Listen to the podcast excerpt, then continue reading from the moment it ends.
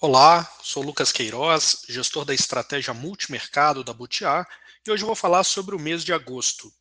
No período, o Butiá Excelência FICFIN obteve um retorno de menos 1,42, enquanto o Butiá Excelência Previdência apresentou um retorno de menos 1,48.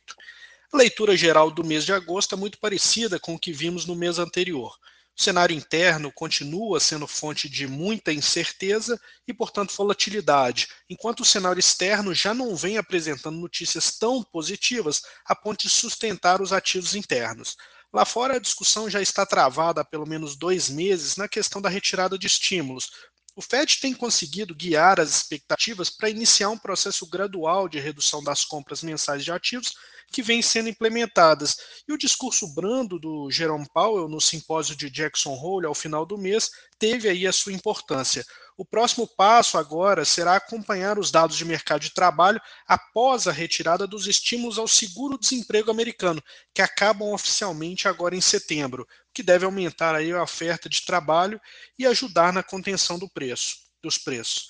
É, tem sido uma discussão até positiva para a Bolsa Americana, que continua a se beneficiar do excesso de liquidez e juros baixos, mas já não é uma agenda positiva ao ponto de ajudar um país com tamanha incerteza quanto o Brasil nesse momento. E ainda na parte internacional, acaba afetando negativamente aqui as notícias chinesas. Eles parecem em um processo de desaceleração, já tinham restringido o crédito lá atrás, com medo de um superaquecimento, e estão revertendo então algumas dessas medidas agora.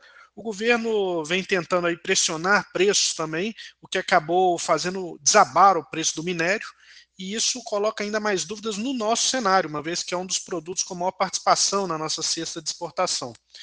E o interno né, segue pesando pelo risco fiscal, ou seja, a dúvida se o teto vai ou não se manter segue na mesa e deve ser resolvida quando o orçamento já estiver mais encaminhado.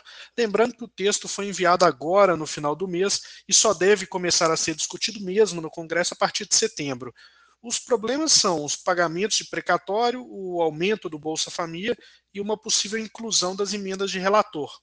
Esse cenário, em conjunto com os sucessivos choques na inflação, desta vez que estão sendo causados pelo aumento do risco hídrico e então da energia elétrica, tem ofuscado a postura dura do Banco Central em relação à inflação, que subiu a taxa em um ponto percentual no início de agosto e deve repetir a dose agora em setembro.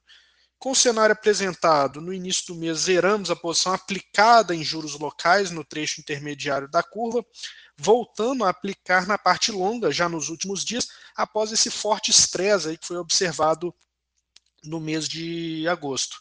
No período, ainda zeramos posição comprada em dólar contra real, visto que com o nível atual de juros, um novo estresse na curva de juros causado por problemas internos limitaria as perdas da moeda brasileira. Por fim, zeramos a posição em renda variável internacional, dada a valorização recente, tendo em vista o fator preço e a necessidade também de acompanharmos um pouco mais o cenário antes de uma nova alocação. É isso, eu vou ficando por aqui. Para conhecer a análise completa do cenário, acesse o nosso site butiainvestimentos.com.br e leia a carta de agosto. Obrigado e até o próximo mês.